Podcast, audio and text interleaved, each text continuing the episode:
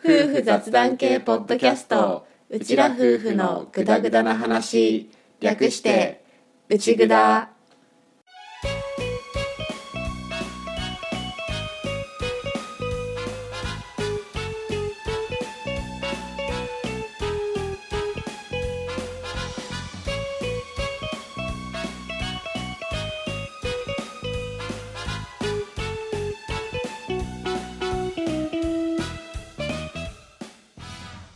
回も始まりましたうちぐだ旦那担当のアッキーです。嫁担当の歌です。はい本物の夫婦です。このラジオはうちら夫婦が家庭や仕事その他諸々の雑談を垂れ流す番組です。しょうもない雑談がメインなので間違いなどがあるかもですが適度に聞き流しながらお楽しみください。はい66回のオープニングです。です。最近ね日傘を新調しました。日傘さすごいねやっぱりね。暑さをしのげるっていう意味で、そう。最近はやっぱりちょっと梅雨前線さんがあれだから雨が多いから全然使ってないんだけどそのちょっと前まで結構カンカン照りで暑いな日照りなんて思った時にまあでも全然日焼け止めとかも全然塗らなかったから結構焼けてきちゃって腕とか。でどうしようかなどうしようかなと思った時にそうだ日傘買おうと思って。前使った折りたたみの日傘結構なんかそれこそもう10年くらい前のやつだから。なんか錆浮いてたよね。そう。結構来ちゃってるなと思ってて。もうそれだったら普通の傘タイプでシュッてやる持ち運びにはちょっと面倒くさいけどでもしっかりしてるっていうやつ買おうと思ってちょっとそこら辺の雑貨屋さん覗いてみたら安くて可愛いのあったからまあ買ってみたのよ。で買ってその日の夕方ちょっとそこら辺外出する用事があって。どこでね。そうそう。で徒歩だけどやっぱり、ね夕方といってもさもうカンカン照りじゃん。暑いなと思ってよしじゃあ買った日傘をさそうと思ってスッとさして玄関一歩出たらさ全然違うの？風自体はちょっとねまだ涼しさを残してってでも日お日様がすごい強いから何にも傘とかさしてなかったらすごい汗だくになるなって感じの暑さなんだけど本当になんか日傘でちょっと自分の周りに影作っただけでもう体感が全然違った。まあ女性で言う人もいるよね。なんで男性日傘ささないのかしらってうん、言う人いるよね。そう。でも女性にしか普及してない文化だよね、うん、なんか日傘の目的が焼けないためっていうイメージが強いんだけど、まあ、それも若干あるんだけど全然違う本当にあの。単純に暑さが違うっていうそう、意味だよね、うん、それこそなんか自分たちは子供の頃ってここまで暑くなかったからさ全然気にしないで走り回ってたけどさ今なんてもうやってらんないくらい暑いじゃん、もう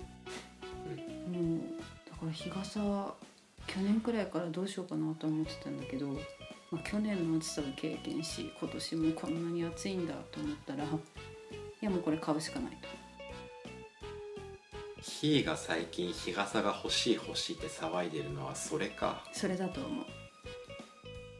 やっぱちょいちょいこう他のママさんとかでも日傘さしてる方いらっしゃるからそういうの見ていいなっていうのはずっと言ってて。空調服着れば空調服。何それ？空調服。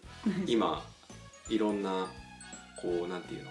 暑いところでうん。作業を夏場にする人うんうん。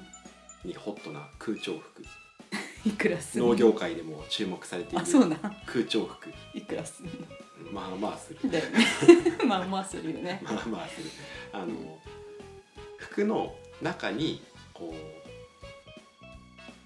ファンとかで空気を送ってうん。涼しくするっていうやつ、俺は使ったことないんだけど、うん。やっぱ違うらしいよ。まあだろうね。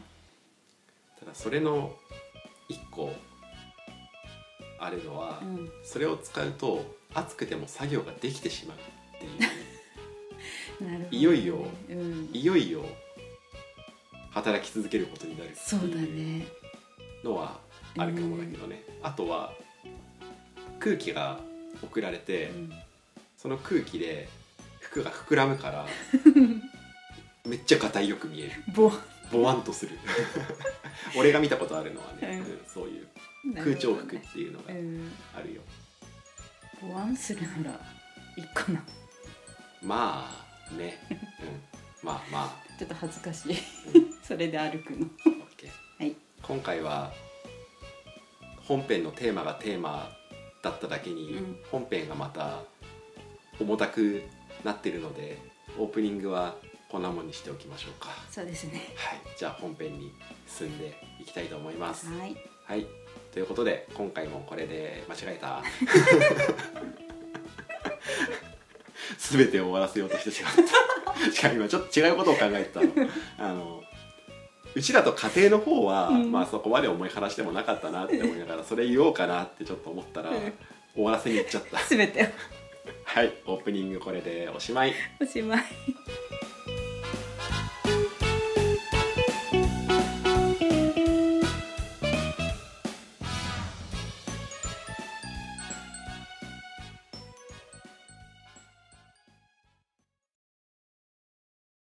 うちらと家庭。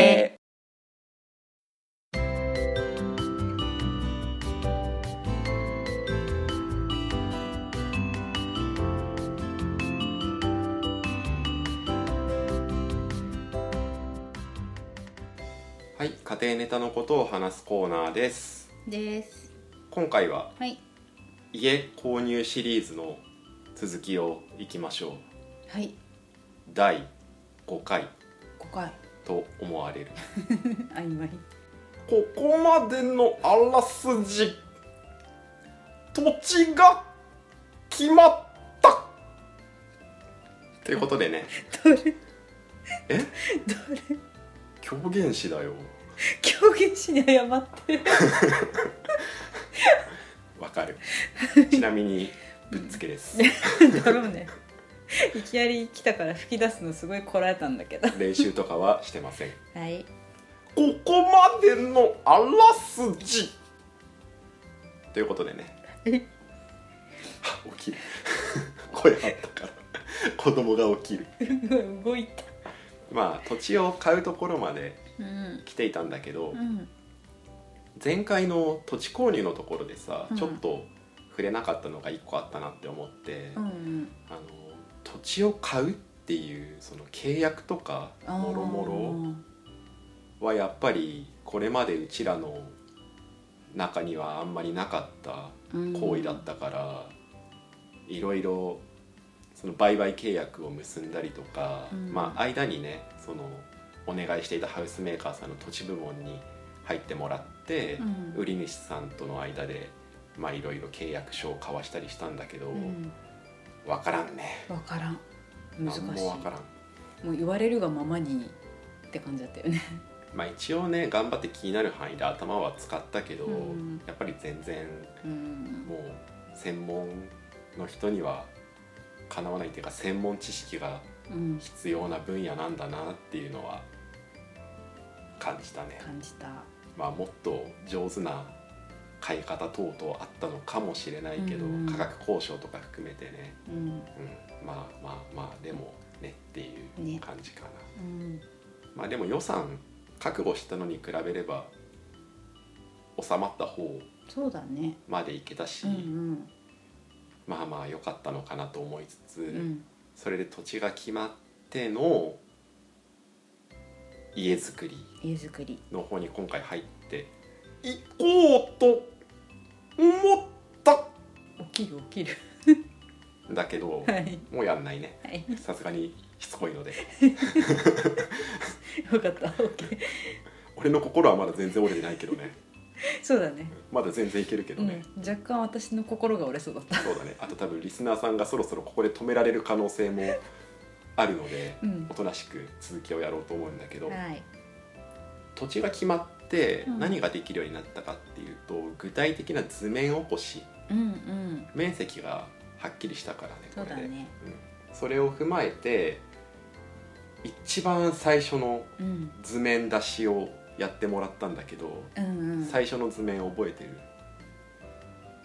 あんまり今と変わりはしないよね。でも多少内装がちょっとと大枠はね面積が変わってないから、大枠は変わってないしやっぱり玄関から遠いところにサニタリーがあったりとかっていうのは共通だけど、うん。でもまあまあまあまあだよ。まあまあまあまはいどうぞドンあはい。今一番最初の図面をそうだよね。出しました、そうだよね。こんなだったね。うん。あれだよね図面起こしする前にまずさ要望をね。そうこっちの要望だけをバーって伝えて、それをもとにで土地の大きさとかをもとに設計してもらったでね最初の図面だよね。まあ今最終形との大きな違いうんあでも違いの前にまずどういう要望を伝えたかっていうところをうんうん、言おうか、そうだね。まあ一応 LDK うん。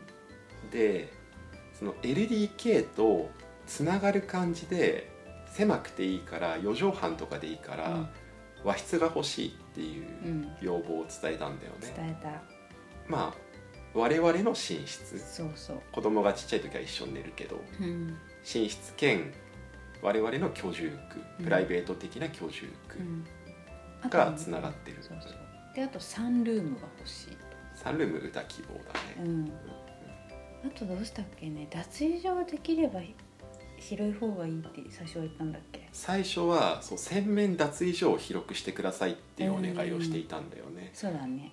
っていうのは干しに行くうん。動線を減らすっていうのもあって、うん。洗面脱衣所に突っ張り棒とかで、冬場どっちにしろ除湿機除湿乾燥機が必要っていうのはまああったから、うんお風呂場に除湿乾燥機を置いて、洗濯機からそのまま干しちゃえってうんういうん。デザインにしたんだよね、そうだね。最初。したね。だから脱衣室をちょっと広くしてください、うん。洗濯物干し場としても使うんで、うんうん。っていうリクエストを出していた。出した。あとあとここ私のリクエストで玄関にちょっと広めのクロークみたいなのが欲しいって確か最初言ったんだようんうん。うん、なんか下駄箱とか置くんじゃなくてもう置くんじゃなくてこう扉でこうし見せない隠せるみたいな感じで。であちょっと物が置けるみたいな。ウォークインとかまではいかないけどっうんうんうんてことだよそうそうちょっと広めの欲しいかなっていうのは出した。最近の家ってさ、うん。その玄関からさ入っていけるうんうん。割とも広いスペースとしてのクローク空間ってうんうんよく見るよね、よく見る。俺出張撮影レッスンとか撮影とか、うん。ご自宅でやることをうん。ちょいちょいやるから、うん。割と家建ててあんまりまだ建ってなさそうな、ご自宅とかに伺うことも少なくないんだけど、うん。結構見る。玄関のうん。隣脇からちょっと入っていって、下駄箱とかそのクローク的なうんうになってるのは結構見る、ね、そこでなんかもうコートとかいろいろ脱げちゃうみたいなね。玄関とはちょっと別口で入れるみたいなね。そうそうそう。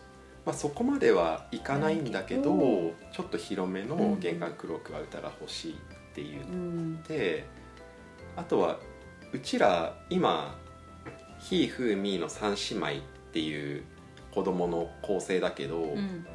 一応最大で子供4人っていうのは考えているから、うん。子供部屋を狭くていいから個室でうん。4部屋お願いしますっていうリクエストを出したんだよね。そうそう。3人のままだったら3部屋だけ使って、うん。一室うちらの仕事部屋、うんうんまあ、書斎まではいかないと思うんだけど、うん。まあ、仕事用の部屋うん。として使うから、まあ、物置の可能性もあるだんだけどけど。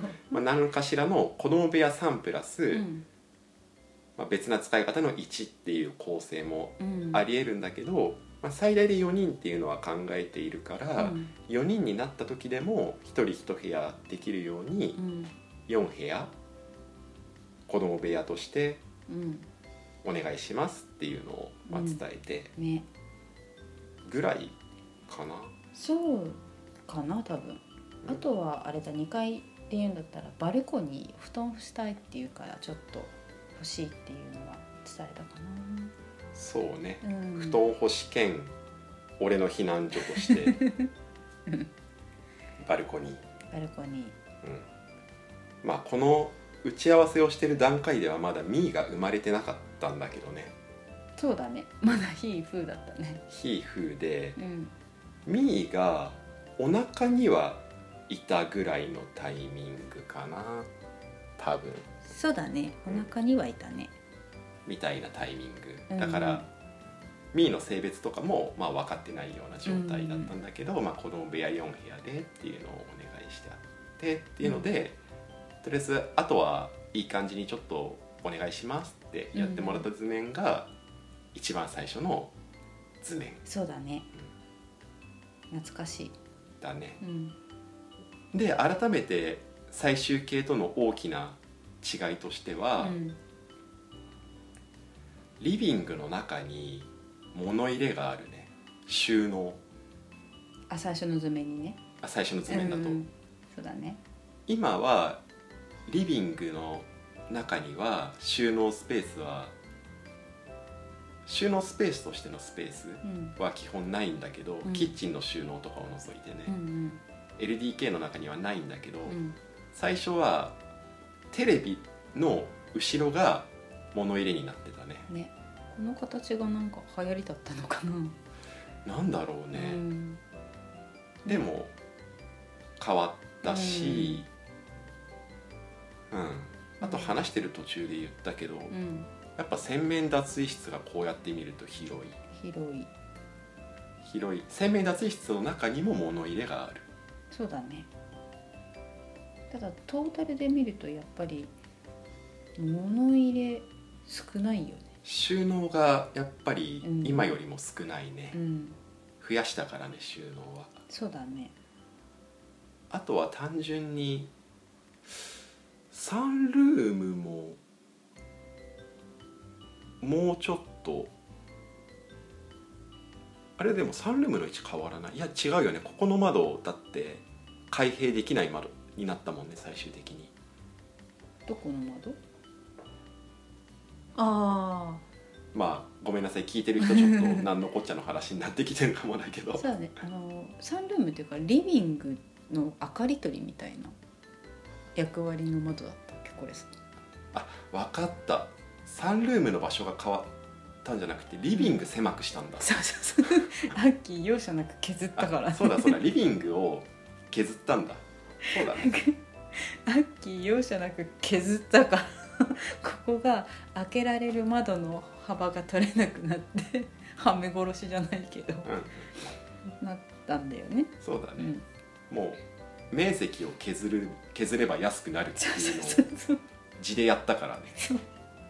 本来だったらもう気持ちねこの図面通りだったらもう気持ち広かったけどザクッと削って、そうだね。う、ん。あのハウスメーカーさん側のうん。こうちょっとこうゆとりの持ったうん。家の構成をうん。容赦なく詰めたっていうのがあったね。うちね。ちょっとちょっとでもその代わりに予算は言ってたからね、それまあね。最初のやつだとね、うん、やっぱりね。なんかちょっとやっぱりこの最初の図面通りの広さで言ってたらまあキツキツだったんだろうなと金銭面で。そうそう、そうだね。うん、まあそんな具合でスタートして、うん。こっからこう 相談しながら詰め詰めしながら、まあ進んでいったよっていう、うん。実際図面を見ながらじゃないから分かりづらい部分はあるとは思うんだけ結ど構。スタートは、うん。とりあえずそんな感じだったよっていう話だね。ね。こっからね面白いくらいのザクザクぶりがね。あもうもう家づくりはちりつもでちりつもでコストがかかっていくっていうのをうん。聞いてたから、うん。もう初めから心を鬼に鬼じゃないけどもう鉄の意志でいったからね。すごかった。削る。削るもんはね容赦なく削る、うん。今ねかまず話したこの多分一番でかい削りこれだよねリビングの、だね。まあその辺ありつつ、うんまたちょっとおいおい話していけたらと思うんだけど、まあいい時間になってきたから、そうだね。今日はこの辺で、うん。うん。結局何を一番重視するかっていううん話で、家も大切なんだけどその家での暮らしの方がうん。大切だと思うから、家がちょっと狭くなったり諦めるところは諦めてでも普段の生活に少し余裕が出てまあ毎日の生活が充実してた方がいいかなっていううん。方向でまあうちらは考えたからそんな感じ。そうだね。で、まあ、なってきましたよっていう、うん話ですね。そうですね。はい、またどこかでその続きの話をしていきますか。我々の心を鬼にしてザクザク削った話。まあ言葉で伝えられる範囲でね。そうだね。はい、ということでそんなもんですかそんなね。もんですね。はい、ということで今回はこんなところで、はい。はい、このコーナーはこれでおしまい。おしまい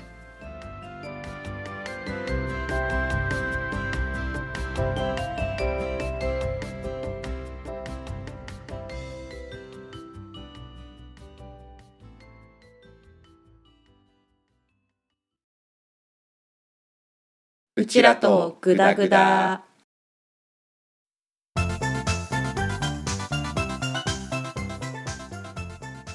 はい、ノンジャンルのことを話すコーナーです。です。え何今？どうしたの？ちょっとウィスパーな。ちょっとウィスパーになっちゃった。と今回はうん。読書感想談。うん。第3回をやってみましょはーい。うで今回は俺が一冊本を読み終えたので、うん。その本の感想うん。とかをまあ俺のフィルターを通してにはなるんだけど、うん。話してみようかなって思っていて、うん。でこれテーマ的に俺とも深く関わるものだから、うん。丁寧に話せたらなって思うんだけど、うん。そのどれくらい書かれてる内容の魅力を、まあ、伝えられるか心もとないところは正直あるんだけど、うん。まあ俺なりに話してみようかなっていうふうに思ってます。で今回紹介する本がうん。森藤久志さうん。んの「家族写真の魔法」っていう本です。です。これは初版が2020年6月、つい最近。うん、なので最近出たばっかりのうん。本なんだけど、うんこの森藤久志さんっていう方が、うん。まあ、写真の業界だとかなりの有名人の人でう、ん。で俺個人的に写真の技術に関する師匠うん。と呼んでる人うん。は2人いるんだよね俺。うん。で1人は俺が勤めた子供写真スタジオうんでうんとそこにいた、まあ、そのスタジオで勤める前からうん。いろいろ撮ってたプロカメラマンとしてやってたうん。先輩うん。がいたんだけどその先輩とうん。もう一人がこの森藤久志さんだと俺は思っていてうん。そんなにしっかり森藤さんと師弟関係にあるとかではもちろんないんだけど、うん。俺が写真のスキルアップしたいなって悩んでいた時に、この方フォトグラファー養成講座っていううんうん。フォトグラファーとしてのスキルを伝えるっていう講座をうん。東京でやられていて俺それに行ってたんだよねうん東京まで。うん。で俺は結局ベーシックの一番基礎うん。になるコースのところしか終了してないんだけど、うんそれでも今の俺の写真関係の技術面うん。にはすごく通じる部分はこの講座で学んだことがすごく大きかったから、うん。まあ、勝手に師匠の一人と 思っている、うんううん。んところはあって、まあ、この方さっきも言ったけど業界で有名な方だし、まあ、すごい方なんだよね。うん、と写真館業界で芥川賞っ写真館業界の芥川賞って言われてるうん。富士フィルム営業写真コンテストっていうのがあるんだけど、うん。それで金賞を受賞うんしてる方なので、うん。だから言ってしまえばその文学界で言えば芥川賞を取ってるような人うんトップの賞を、うん取られてる方でまあすごい方なんだけど、うん。まあ、その人が出した初めての本。うん。もともと本出したいみたいなことも言っていて、うん。それでずっと活動されてるところを見てきたりもしてそれがとうとう出版されてっていう本うん。だったからもう早速買って読ませてもらってうん。っていうような感じなんだけど「まあ、家族写真の魔法」っていうタイトルでも分かる通り、まあ中身本当に乱暴にざっくり言ってしまうと毎年家族写真を撮ってください。うん。で撮った写真はぜひ飾ったりとかスマホの待ち受けとか見えるところに置いてください。っうんていうのが一番核になるっていうか骨子になる部分うん。だと思う。うん。でそもそもこの森藤さんっていう方が、まあ、終わりにでも書いてるんだけどご自身のライフワークうん。ライフワークとして写真を通して幸せを伝えたいっていうことを言ってる人なんだよね。うん。うん。で俺もやっぱりその兼業ででもフォトグラファー活動を続けてるっていうのは俺自身が子供写真を撮るのが好きっていうのもあるんだけどその写真を撮るっていうことを通じてこう誰かの、まあ、役に立ちたいっていうか何かのプラスになりたいっていうのが強いからうん。やってて共通するといえば共通するところがある、うん影響を受けてるっていうのも正直あるかもしれないんだけど、ん。その写真がライフワークで写真を通して幸せを伝えたいっていうのは俺がその講座を受けてる時から言われていたことだから、まあ、正直影響を受けているのかもしれなくてどっちが先かもう自分でも思い出せないぐらいにはなってるんだけど、うん。うん。まあそういう内容の本。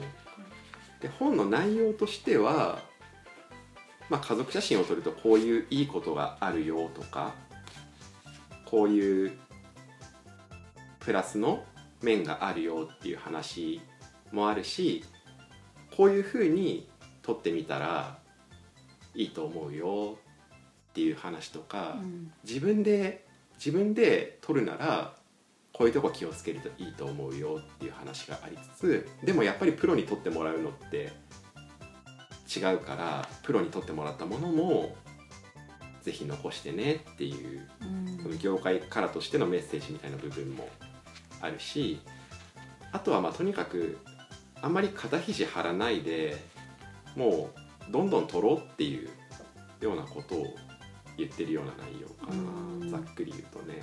なるほど。うん。でちなみにこの中で1個面白いチェックシートがあったので、うん。これをやってみましょう。はい。あなたに合う写真スタジオチェックシート。今から1から25までうん。質問を読み上げるのでうん「はい」の数をうん。数えてください。はでそんなに優柔不断な歌さんなのでうん。熟考する可能性があるんですが、うん。そういうやつではないので 直感で選んでください、はい、了解です。じゃあいきます。はい。1いいものであれば料金は気にならない。きちんとしたものが好き。おしゃれなインテリアにこだわっている。新しいもの好きである。5コミュニケーションは得意な方である。買い物はショッピングモールよりも商店街を好む。接客の良し悪しにうるさい俺か？常にクオリティにはこだわっている。何でもできる人に憧れる。10ファミレスよりも専門店を好む。安さよりも信頼を求める。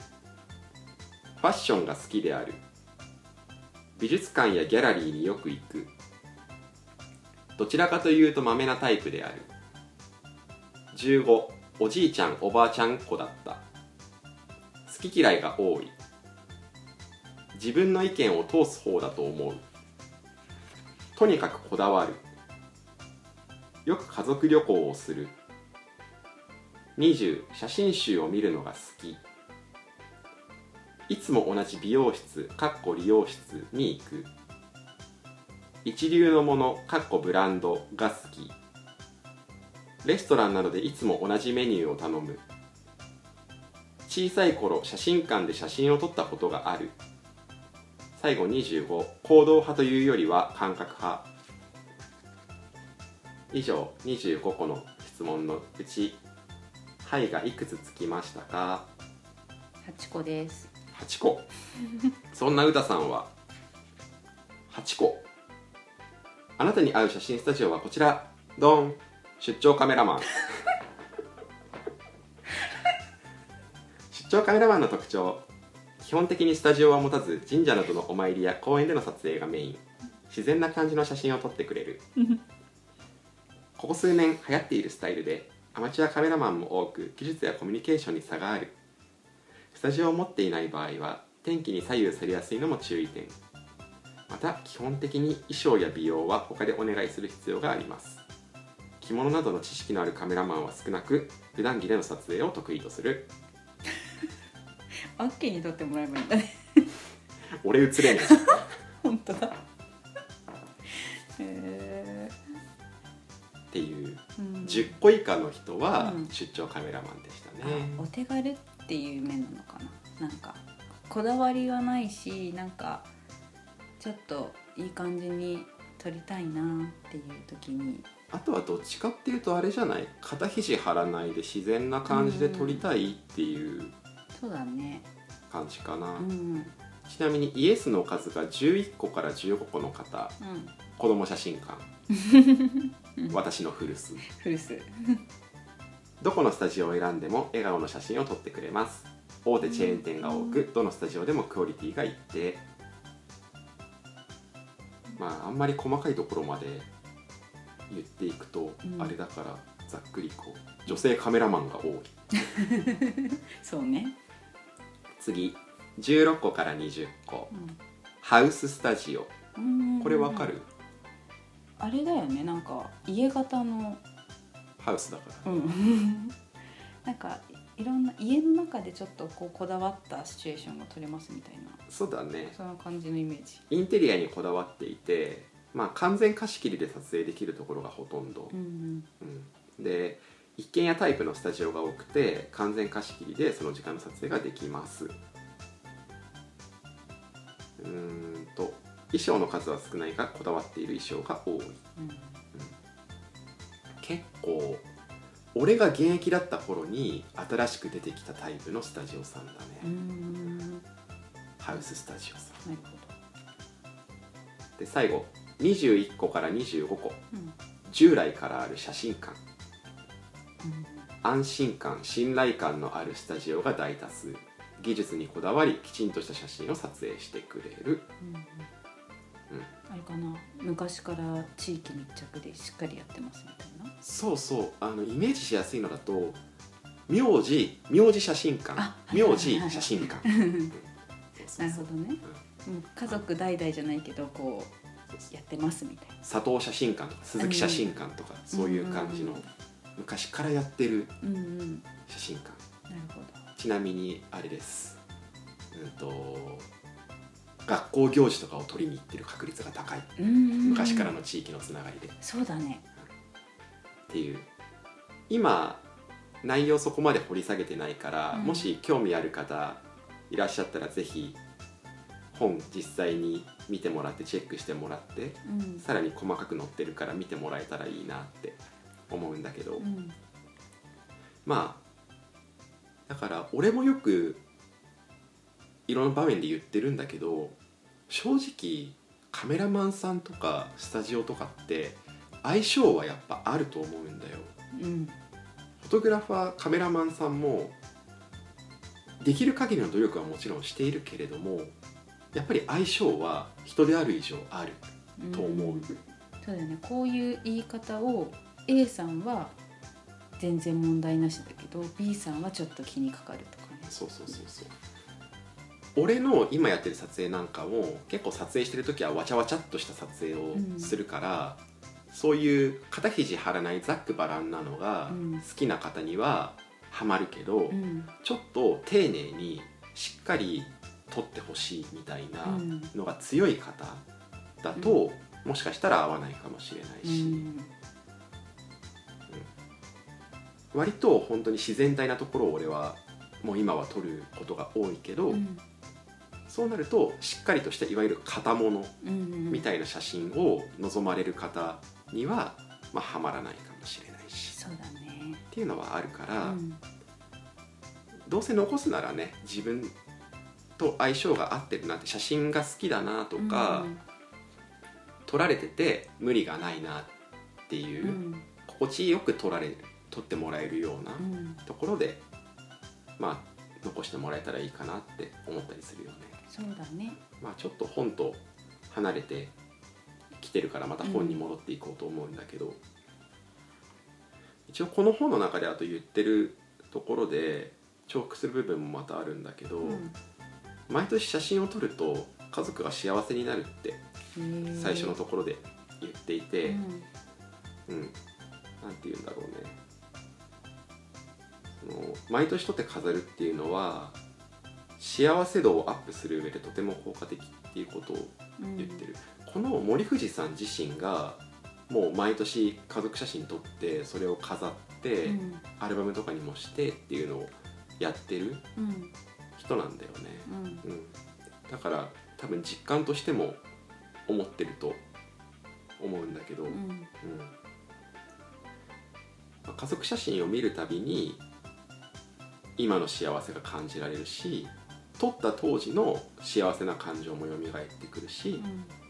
さらにまあ子供がいる場合のこれは家族写真の話だけど、うん。子供たちのこれからの成長に思いを馳せる未来の幸せっていう、うん。今と過去と未来のそれぞれの幸せが感じられるよっていうことを言ってる。うん。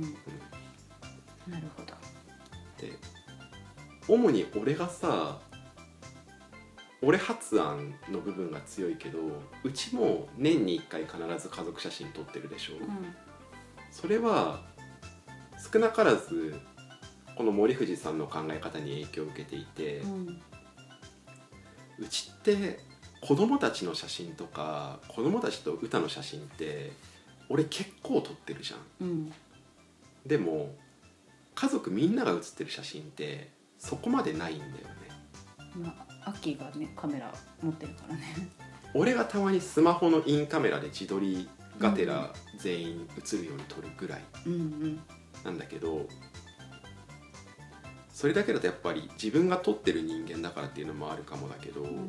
ちょっとやっぱ寂しいなっていうのはあって、うん。必ず年に1回は、まあ、プロのスタジオさんに行って撮ってるでしょ、うん。でその撮った写真も一番新しい写真をリビングに飾って、古い写真は廊下うん。廊下に並べて古い方から時系列に並ぶように飾ってうん。いってんじゃん。やうん。っぱり残しておきたいなって思うんだよね、確かに。うん。こう見比べるとね成長がすごいわかるよね。写真を撮るっていうその動作だけでもさあ上手になったなとかさ。あ子供が？そうそうそうそう。うちらはもうある程度パターン決まってるじゃん。まあ。大人だからさ、まあね、うん、なんかやっぱ子供見てると最初はなんだろう笑顔出せないです。出せて出せてなかったけどその次の年だとすごい上手に笑ってるとかさ。なんかこんな座るだけの赤ちゃんだったのが立ってるよとかさ。やうんうん、そういう変化はわかるからね楽しい。そうだね、うん。あとはエピローグのところで書かれていてちょっと重い話ではあるんだけど、うん。東日本大震災があったでしょ。うん。それでその時にこう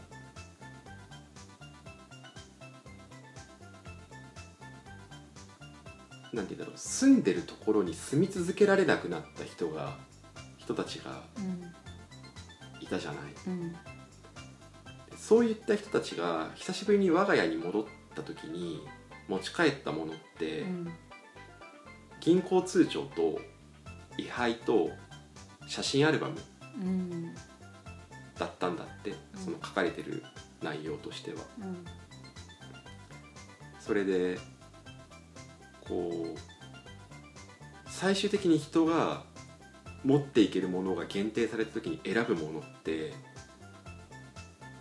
高価なうん洋服とかブランド物とか宝石とか、うん。そういうのではなくって思いの詰まってるもの、うん。うん。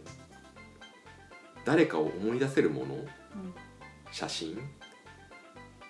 だったっていうことを書いていてその写真がどれだけ大きな力を持ってるかっていう結構その時期言われたじゃん写真の力みたいなうん。感じで。言われてまあ改めてねなんて言うんだろう。うーん。やっぱり家族写真とかってこう目の前のことが当たり前だと思っちゃうとなかなか撮らなくなると思うんだよね。うん。でもその当たり前のことうん。当たり前だと思ってることは実はそうじゃないかもしれないから写真とかにしっかり残してほしいなっていうのは俺も思うし書かれている内容で、まあ、人間の記憶は曖昧。うん。でどんなに感謝してもどんなに愛していてもその人と会えなくなってしまうと少しずつ思い出もぼやけていってしまうからこそその人の顔とか姿形が分かるものを残すことは必要だと思う、ん。それが家族写真っていうふうに書いていてうん。俺もそれはやっぱそう思うからまあ当たり前のようだけどしっかりそういう写真とか思い出として後から振り返れるものとして残してほしいなって思って、まあ、俺も写真を撮ってるよっていう、うんうん、そういう話につながるかなって思った。なるほということで結構喋っているのでど本編一回締めますわ。締めましょうはい、ということでこのコーナーこれでおしまいおしまいえ？え？今回の内容でそれぶっ込める？ちょっとしんみりしちゃったから気分変えようと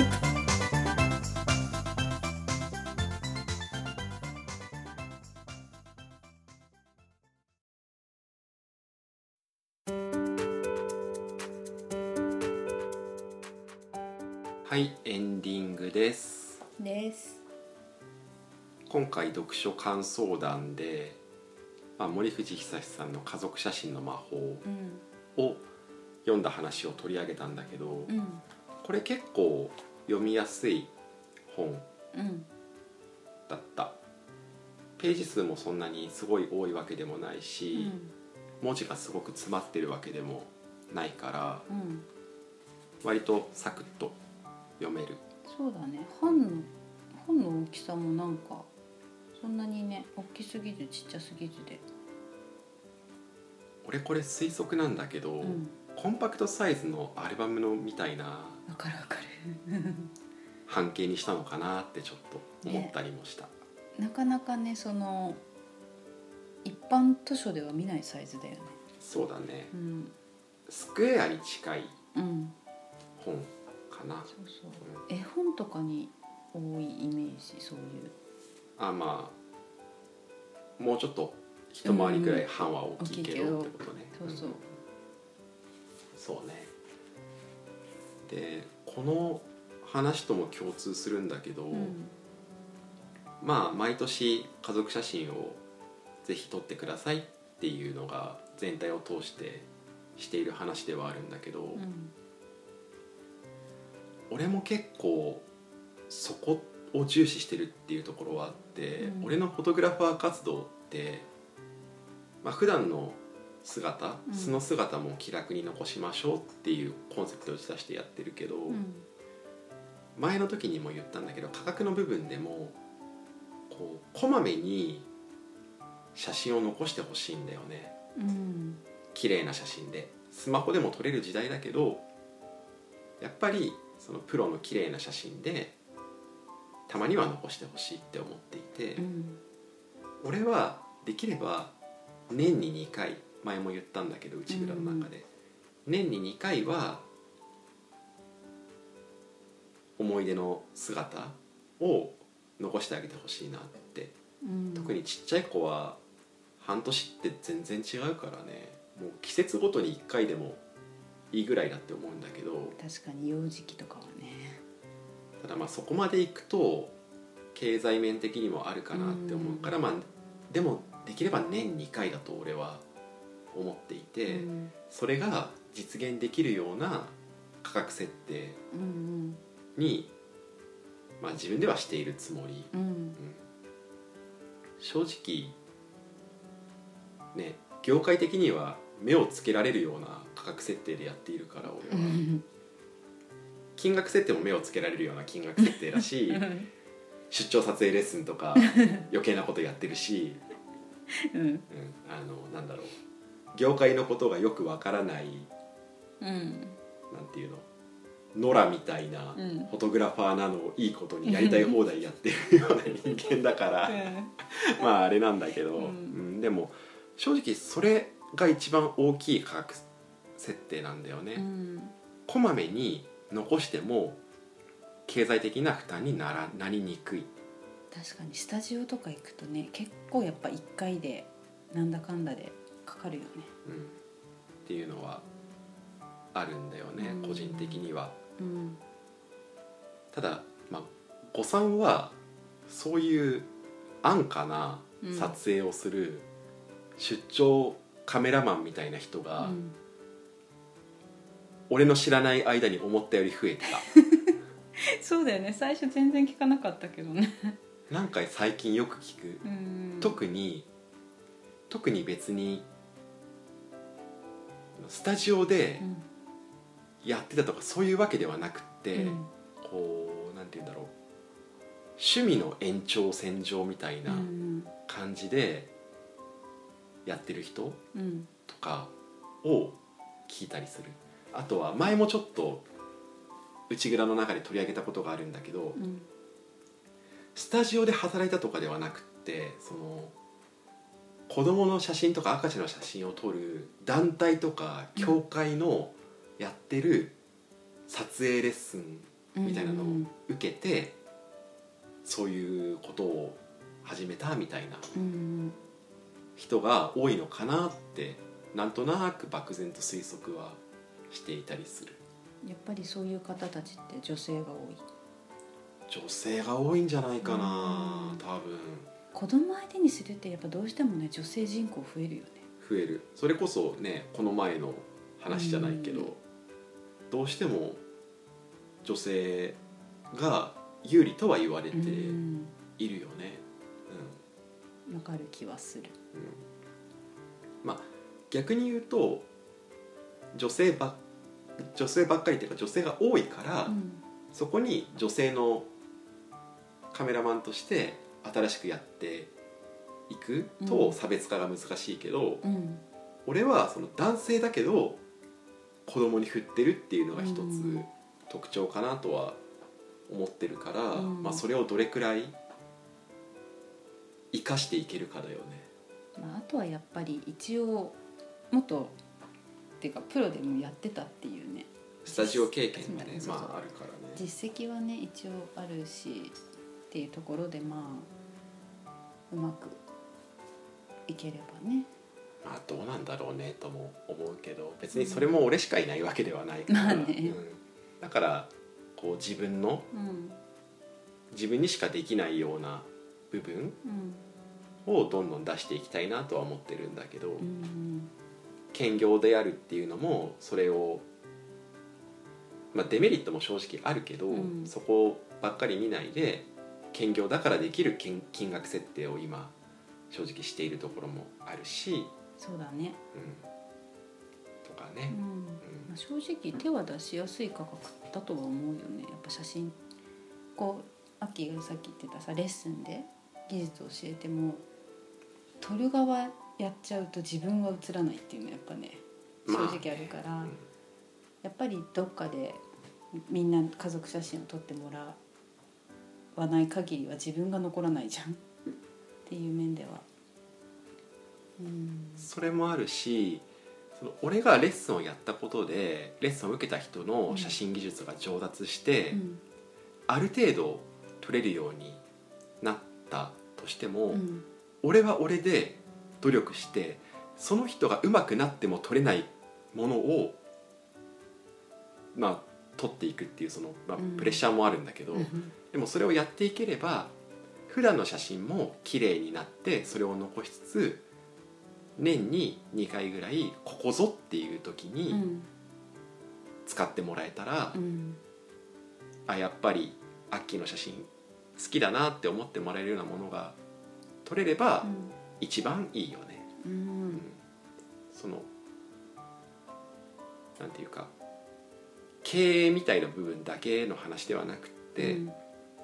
普段撮る写真もレベルが上がってさらにそれ以上のものを俺は撮れるように頑張って、その写真も定期的に残っていろんな思い出の姿が残っていくみたいなのができると、まあ、理想かなとは思ってるそうだね。ところはある。やっぱり印刷して残してほしいよねって思っちゃう。私はね。私は結構面倒くさがりだから多分取ってもらってデータでもらってもデータで見て満足はするんだけどやっぱ今さっきの本の内容の話とか飾るってあったじゃん。やっぱそういう面を思えば気に入った写真1枚でもいいから印刷して今どこ結構いろんなとこでねプリントアウトはできるからね。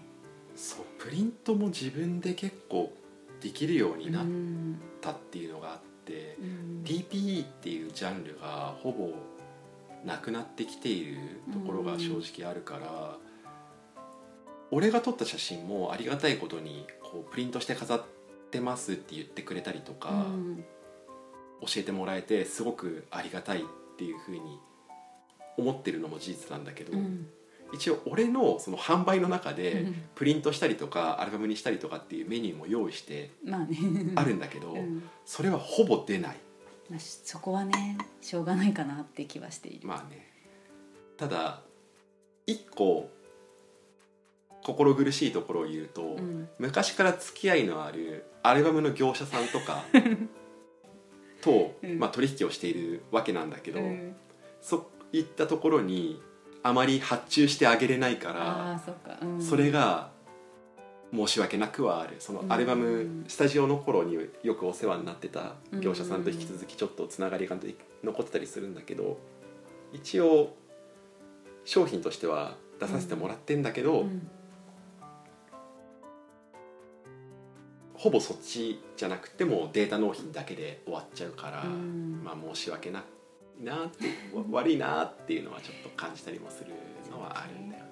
まあ、もしねちょっと大きめで印刷したいなってのがあったらぜひアッキーにご相談ください。そうだね。デザインタイプのアルバムも売ってるからいい感じにうん。写真デザインしてレイアウトしてあなただけのアルバム作るよ、うん、そこももうちょっとプッシュしてもいいかも。あでもあんまり押し売る人あれか。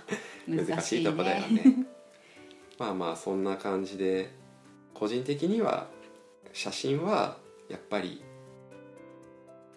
定期的に残しておいてほしいし、うん。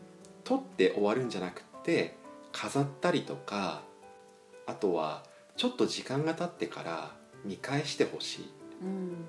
俺はもうほんといろんなとこで言ってるんだけど自分が撮った写真が10年後とか20年後とかにご家族でその談笑する話の種うんとかその思い出してもらう記憶の鍵みたいなもの当時を振り返ってもらう記憶の鍵みたいなものになればこんなにありがたいことはないなって思って写真を撮っているから、うんそういう役に立てたらいいなと思いつつうん今回家族写真の魔法。まあこの本はまあ家族みんなが写ってる写真をっていう話が主なところではあるんだけど、うん。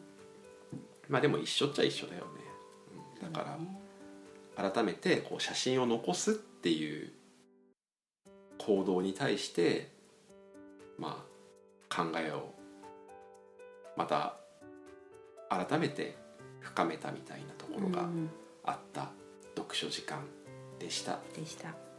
ということではい今回も聞いていただきましてありがとうございました。ありがとうございました。次回もぜひまたグダグダ話にお付き合いください。お願いします。ということで今回もこれでおしまい。おしまい。内ぐだでは皆さんからのご感想やご質問を募集しています。内ぐだのツイッターアカウントからリスナーさん用の応募フォームにジャンプできるのでよかったら検索してみてください。ツイッターアカウントはアットマーク UCHIGUDA アンダーバー RADIO アットマーク内ぐだアンダーバーレディオです。ハッシュタグ内ぐだでのツイートも大歓迎なのでぜひ気軽につぶやいてもらえると嬉しいです。うちはカタカナ。ぐだはひらがな。うちはカタカナ。ぐだはひらがな。の内ぐだです。お便り待ってます。ではでは。また聞いてね